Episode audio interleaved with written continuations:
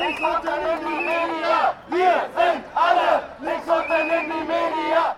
25. August 2017 hat Bundesinnenminister Thomas de Maizière die linke Nachrichtenplattform links unten in die Media auf Grundlage des Vereinsgesetzes verboten. Das Weiterbetreiben des seit 2009 bestehenden offenen Netzwerks von linken Medienaktivisten und Journalistinnen erklärt de Maizière zur Straftat. In Baden-Württemberg kam es diesbezüglich zu mehreren Hausdurchsuchungen, denen bisher keine Festnahmen folgten. Die Polizeipräsenz vor Ort wurde erhöht, um eventuelle Protestaktionen eindämmen zu können. Aktuell verhandelt das BKA nach dem Standort des durch die Plattform genutzten Servers. Weitere Durchsuchungen sind nicht auszuschließen. So ein Auszug aus einem Redebeitrag bei einer Soli-Demo für die linke Plattform links unten in die media.org. Am Wochenende versammelten sich hunderte Menschen in Freiburg und Berlin, um gegen das Verbot der Plattform zu protestieren. Das Verbot wird als schwerer Schlag gegen die linke Szene in Deutschland bezeichnet, so titeln es die Nachrichtenmagazine. Dieser sogenannte schwere Schlag ist auf vielen Ebenen problematisch. Beginnen muss man dabei der Verbotsbegründung selbst. Der Innenminister begründete das Verbot mit strafrechtlich relevanten Inhalten, die sich auf links unten in die Media befunden haben sollen. Laut Innenministerium laufe die Seite nach Zweck und Tätigkeit den Strafgesetzen zuwider und richte sich gegen die verfassungsgemäße Ordnung. Gemeint sind damit bestimmte Artikel auf der Seite, die etwa zu Gewalt aufrufen oder die Bekenntnisse zu Straftaten beinhalten.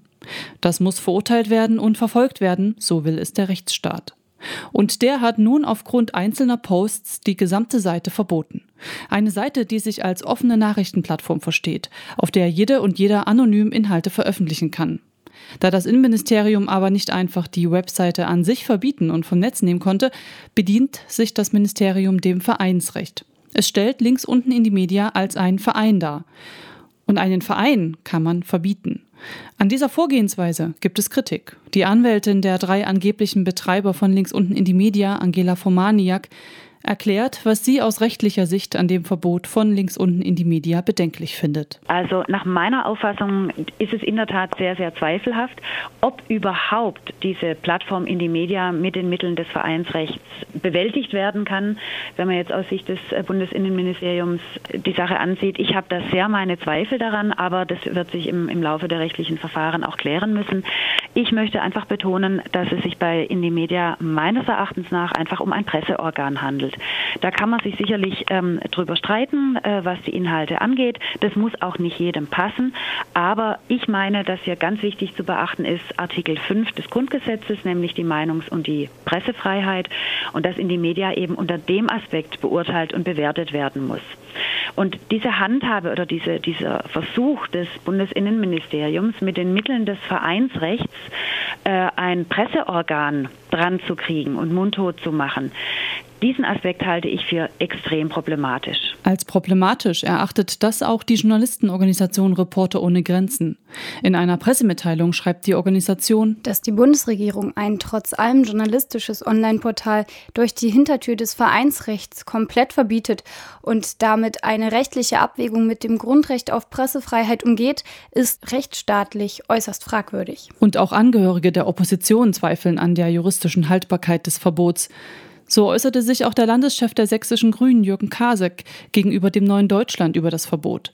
Er bezeichnete es als gewagt. Er meinte, dass auf der Internetseite auch strafrechtlich relevante Texte stehen sei unbestritten. Allerdings reiche das nicht aus, sondern der Verein müsse selber dies aktiv fördern und verbreiten. Laut Kasek habe das Ministerium in dem Fall eine Haftung für die eingestellten Inhalte konstruiert. Mit dem Verbot wurde nun der gesamte Inhalt der Seite kriminalisiert. Dass das der Seite nicht gerecht wird, liegt beim Betrachten dessen, was auf Indie Media veröffentlicht wurde, nahe. Bedenklich ist dabei auch die Vorgehensweise der Behörden. Bei einer offenen Plattform, auf der jede und jeder anonym posten kann, bedarf es eigentlich eines anderen Vorgehens, um gegen diese Inhalte vorzugehen. Laut Markus Reuter von netzpolitik.org wäre da die übliche Herangehensweise, die Moderatoren der Seite über problematische Inhalte in Kenntnis zu setzen, statt gleich die ganze Seite zu verbieten. Der Ablauf wäre da also ein anderer gewesen als das überraschende Verbot am vergangenen Freitag. Generell ist es so, wenn ich auf, wenn ich eine Seite betreibe, nach dem, also falle ich unter das Telemediengesetz. Und das Telemediengesetz sagt, sobald ich quasi äh, Kenntnis erhalte über einen strafbaren Inhalt, also ich habe jetzt, was weiß ich, ich habe einen Blog und jetzt äh, kommt da jemand und macht einen Kommentar und jetzt irgendwas Strafbares in einen Kommentar rein. Und jetzt erhalte ich als Betreiber dieses Blogs, irgendwann sagt jemand, Achtung, da ist ein Strafbarer oder es kommt die, die Polizei und sagt, hier ist äh, Strafbarer, nimm das runter, ab dem Zeitpunkt hafte ich für die Inhalte auch. Das heißt, ich muss darauf hingewiesen werden und das ist so, wenn ich die Kommentare, also bei Inhalten, die quasi ungeprüft auf die Seite kommen, bin ich erst ab Kenntnis. Wenn ich davor schon moderiere, ne, also wenn ich davor mir das anschaue, dann bin ich gleich quasi, muss ich das äh, wegmachen. Und zumindest, also bei der anderen Sache ist, ist es die Abkenntnisnahme. Genau, Notice and Takedown heißt dieses Verfahren eigentlich. Das ist in dem Fall von links unten in die Media nicht passiert. Die Behörden haben die Betreiber der Seite nicht über einzelne problematische Inhalte informiert. Die Seite wurde stattdessen sofort verboten mithilfe des Vereinsrechts. Anders gehen die Behörden etwa bei Facebook vor, das vielleicht mit dem Prinzip von links unten in die Media als eine offene Plattform vergleichbar ist. Da wird Facebook durch die Behörden auf strafrechtlich relevante Posts, Videos, Profile oder Kommentare hingewiesen. Facebook steht dann in der Pflicht, diese Inhalte zu bearbeiten oder zu löschen. Im Fall von links unten in die Media hätten die Behörden genauso vorgehen müssen. Wieso sie dies nicht taten, darüber mutmaßt die Anwältin Angela Fomaniak. Und genau das bleibt eben das Geheimnis des BMI, äh, warum mit Indie Media so völlig anders umgegangen wird als eben zum Beispiel mit äh, Facebook. Indie Media ist insofern aus meiner Sicht durchaus vergleichbar. Ne? Äh, Indie Media bietet eine Plattform, auf der jeder und jede irgendwelche Beiträge veröffentlichen kann, hinter denen aber eben nicht als Urheber na, sozusagen die Plattform ja steht, sondern die stellt einfach nur den Bereich zur Verfügung. Verfügung. Insofern passt der Vergleich mit Facebook sehr gut. Rechtlich hat sich das Innenministerium mit dem Verbot der Seite links unten Media also über die üblichen Verbotswege hinweggesetzt. Statt einzelne Inhalte der Seite zu verfolgen, wurde sie komplett kriminalisiert und verboten. Das Vereinsrecht ist den Behörden dabei eine fragliche Hilfe. Und damit diese Erzählung der staatsgefährdenden linksextremistischen Plattform links unten in die Media auch funktioniert, werden auch die mutmaßlichen Betreiber der Plattform als gewaltbereite Linksextreme dargestellt, die Waffen horten. Das Innenministerium lieferte angebliche Beweise dafür.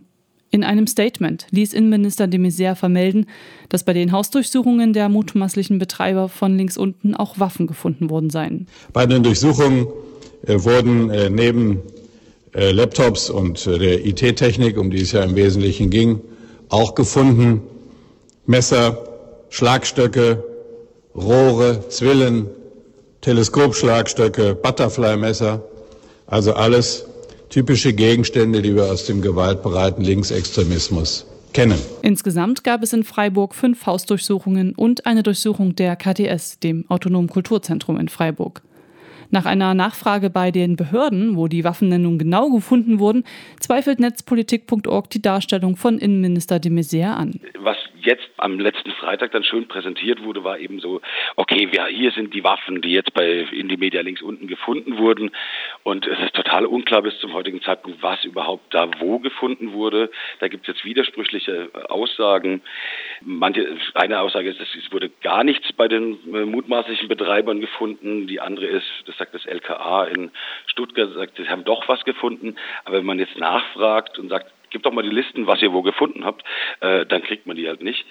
Und das ist natürlich schon spannend, ne? wenn ich jetzt jemanden, wenn ich eine Webseite verbiete und sage, die haben Waffen, dann müsste ich eigentlich schon als Ministerium hinterher und nachlegen und sagen, okay, wir haben die und die Sachen gefunden bei den Betreibern und nicht in einem autonomen Zentrum, was von zig Organisationen genutzt wird. Äh, das ist, finde ich, mindestens unseriös, wenn ich einen Versuch auch äh, Einfluss zu nehmen auf Berichterstattung. Die Berichterstattung über links unten in die Media war geprägt von der Stellungnahme des Innenministers. Der Spiegel brachte als erster die Meldung, die dann andere Nachrichtenportale übernommen haben. Und so wurde das Bild gezeichnet, dass linksextreme Waffen horten und eine Gewaltplattform betreiben. Was in der einseitigen Berichterstattung kaum erwähnt wurde, ist die Relevanz von links unten in die Media für eine kritische linke Öffentlichkeit. Auf der Plattform fanden sich mitnichten nur Bekennerschreiben zu Straftaten und Aufrufe zu Gewalt. Die Plattform galt als wichtiges Tool, um Rechercheergebnisse über die rechte Szene zu veröffentlichen. Ich fand ich unfair, dass quasi auf, auf so eine, ach, das sind doch nur die Gewaltaufrufe und so. Das stimmt halt einfach nicht. Ne? Also das ist so, was so ziemlich unterging in der Berichterstattung war, dass dort eben, was ich die, die Leaks von den AfD-Chats, die alle Medien gebracht hatten danach, ne? oder äh, dass dort irgendwie mit äh, über Nazi-Strukturen genau berichtet wurde. Da gab es danach Festnahmen mal mit, mit Leuten, die Rohrbomben hatten und so. Und das ist eben schon auch eine, eine wichtige Plattform im, im Kampf gegen rechts. Auch wurden auf links unten in die Media Hinweise zum NSU und dessen Umfeld veröffentlicht. Einzelne Neonazis wurden darauf geoutet. Für Strafverfolgungsbehörden und die Öffentlichkeit waren das wichtige Leaks. Wie relevant die Seite für die linke Szene nun selbst war, wird unterschiedlich eingeschätzt. Da gibt es die, die nach der Verbotsverkündung empört aufschreien und links unten als wichtige Plattform für linke Themen begreifen. Und es gibt die, für die links unten vor allem ein Bekanntmachungsorgan der radikalen Linken war, die ihr ungezogenes Verhalten zur Schau stellen wollte. Und tatsächlich fand sich auf der Plattform jede kleine Ankündigung und Auswertung von Aktionen und Demonstrationsgeschehnissen. Ob es sich dabei um Journalismus handelt, das darf angezweifelt werden. Es war vor allem eine Plattform zur Meinungsbekundung, zur Ankündigung von Aktionen und, und das ist wohl der größte Verdienst der Plattform, es war ein Organ zur Veröffentlichung von Rechercheergebnissen und Leaks von interner aus rechten Kreisen. Dass die Seite nun verboten wurde, ist dabei vor allem ein Schlag gegen diese Möglichkeit der Veröffentlichung von Recherchen und Informationen auf eine anonyme Art und Weise. Die linke Szene wird durch das Verbot der Seite in ihrer Organisationsstruktur nicht erschüttert. Dafür spielte die Seite kaum eine Rolle. Ein Schlag gegen die linksextreme Szene, wie es die Leitmedien titelten, ist es damit nur bedingt. Es stellt sich also die Frage, was das Verbot der Seite bewirken soll. Es liegt nahe, dass es sich dabei um das Einlösen eines Versprechens handelt. Das Versprechen nach G20 besonders hart gegen Linksautonome vorzugehen. Ich meine aber, man kann das Ganze nur verstehen oder nur richtig einordnen, wenn man sich anguckt, äh, wie die aktuelle politische Großwetterlage ist. Äh, wir hatten vor kurzem den G20-Gipfel, wo im Nachhinein medial es sehr hoch herging und extrem Forderungen laut wurden, die linke Szene doch jetzt bitte mal äh, härter anzufassen und mit Nachdruck zu verfolgen. In der Politik wird gerade viel diskutiert über Gesetzesverschärfungen. Äh, es war im Gespräch, autonome und linke Zentren wie Rote Flora und so weiter zu verbieten. Und wir haben Wahlkampf, wo sich solche Themen natürlich wunderbar verkaufen lassen. Und ich meine, so muss man das tatsächlich auch sehen und einordnen. Auch für Markus Reuter von Netzpolitik.org steht das Verbot von links unten in die Media im Zusammenhang mit der bevorstehenden Bundestagswahl. Ich glaube, als Wahlkampfmanöver kann man es auf jeden Fall bezeichnen, weil es ist eben einfach so kann der Innenminister zeigen, ich tue auch was gegen die äh, Linksextremisten und jetzt nach dem G20 ist eh so ein bisschen Druck da ne? und, und man kann eben schön zeigen, wir tun da was. Ich glaube, das ist schon so eine und auch so auch rechte Klientel befriedigen und so. Damit die CDU noch ein paar mehr Stimmen bei der anstehenden Bundestagswahl bekommt, muss nun also klare Kante gegen die Verfassungsfeinde von links gezeigt werden. Das Klientel erwartet nach G20 ein Vorgehen gegen links, der Innenminister liefert es. Und dabei wird auch in Kauf genommen, dass mit dem Verbot auch den Ermittlungsbehörden kein Gefallen getan wird. Die Gewerkschaft der Polizei kritisierte das Verbot der Seite, eben weil links unten für Ermittlungen eine wichtige Quelle war. Nun muss die Polizei also richtig recherchieren. Wie nachhaltig dieses Verbot sein wird, das ist nicht nur auf juristischer Ebene anzweifelbar. Die Szene wird sich andere Orte suchen, um zu publizieren und zu debattieren. Darin ist sich auch Markus Reuter von netzpolitik.org sicher. Mal gucken, wann es Ersatz gibt. Es wird irgendwo auch dann irgendwas anderes geben. Äh, vielleicht nicht unter dem gleichen Namen, weil es ist ja jetzt strafbar, aber dass dann Leute eben was eine andere Plattform aufmachen oder auf Indie Media eine andere Plattform aufmachen. Also der Zugriff des Staates auf ein Netzwerk von dezentralen Servern ist noch nicht so gut, äh, dass sie das so äh, einfach aus dem Netz schmeißen können. Ne? Also das wird sich zeigen, was, wie es da jetzt weitergeht. Also klar ist auf jeden Fall, dass es für die, für die mutmaßlichen Betreiber jetzt erstmal strafbar ist, da irgendwie weiterzumachen, wenn sie es denn wahren. Aber ich denke, da wird es auch noch eine gerichtliche Klärung geben, ob überhaupt dieses ganze Verfahren überhaupt rechtlich haltbar ist. Und vielleicht stellt sich dann auch als rechtswidrig heraus und dann wäre es nochmal anders. Aber dann ist ja der Wahlkampf vorbei. Diese gerichtliche Klärung muss dann auch erst einmal beweisen, dass die mutmaßlichen Betreiber, gegen die nun ermittelt wird und die Hausdurchsuchungen erhalten haben, auch wirklich die Betreiber von links unten in die Media sind. Und genau das kann angezweifelt werden. Die Anwältin der mutmaßlichen Betreiber der Seite, Angela Formaniak, schätzt ein, wie haltbar die Vorwürfe sind. Interessant für mich ist tatsächlich, dass aus meiner Sicht die bisherigen Unterlagen, die uns zur Verfügung stehen, doch in der Tat ziemlich dünn sind, die eben äh, belegen sollen, die Verwicklung von KTS mit in die Media, aber auch eben die Verwicklung äh, derjenigen, die jetzt von der Durchsuchung betroffen waren, in die Organisation dieser Plattform. Da gibt es wirklich extrem wenig an Anhaltspunkten und an Hintergründen. Wir können tatsächlich im Moment ein Stück weit auch nur spekulieren, wie es überhaupt dazu kam, dass die Betroffenen dann auch zu Betroffenen wurden.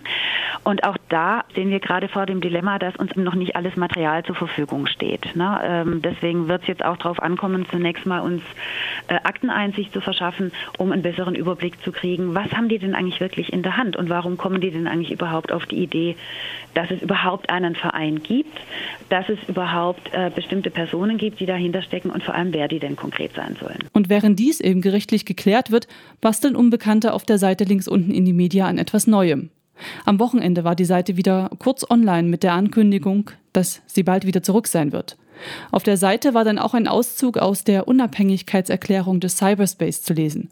Unter anderem stand da Der Cyberspace liegt nicht innerhalb eurer Hoheitsgebiete. Glaubt nicht, ihr könntet ihn gestalten, als wäre er ein öffentliches Projekt. Ihr könnt es nicht. Mittlerweile ist die Seite wieder down. Die Unterstützerszene für links unten in die Media ruft unterdessen weiterhin zur Solidarität auf. Wir alle sind links unten. Unter diesem Spruch fanden sich in den vergangenen Tagen Solidaritätsbekundungen im Netz und auf der Straße. Ob es nun links unten ist, das verboten wird, oder eine andere Seite, die Presse- und Meinungsfreiheit darf nicht eingeschränkt werden. Linke und antifaschistische Arbeit braucht Medien und Plattformen wie links unten. Vor allem auch, um gegen solche Repressionen und autoritären Züge des Staates anzukämpfen. Repressionen und autoritäre Züge, die die Seite links unten in die Media nun selbst erfahren hat. Wir sind alle links unten in die Media. Wir sind alle links unten in die Media.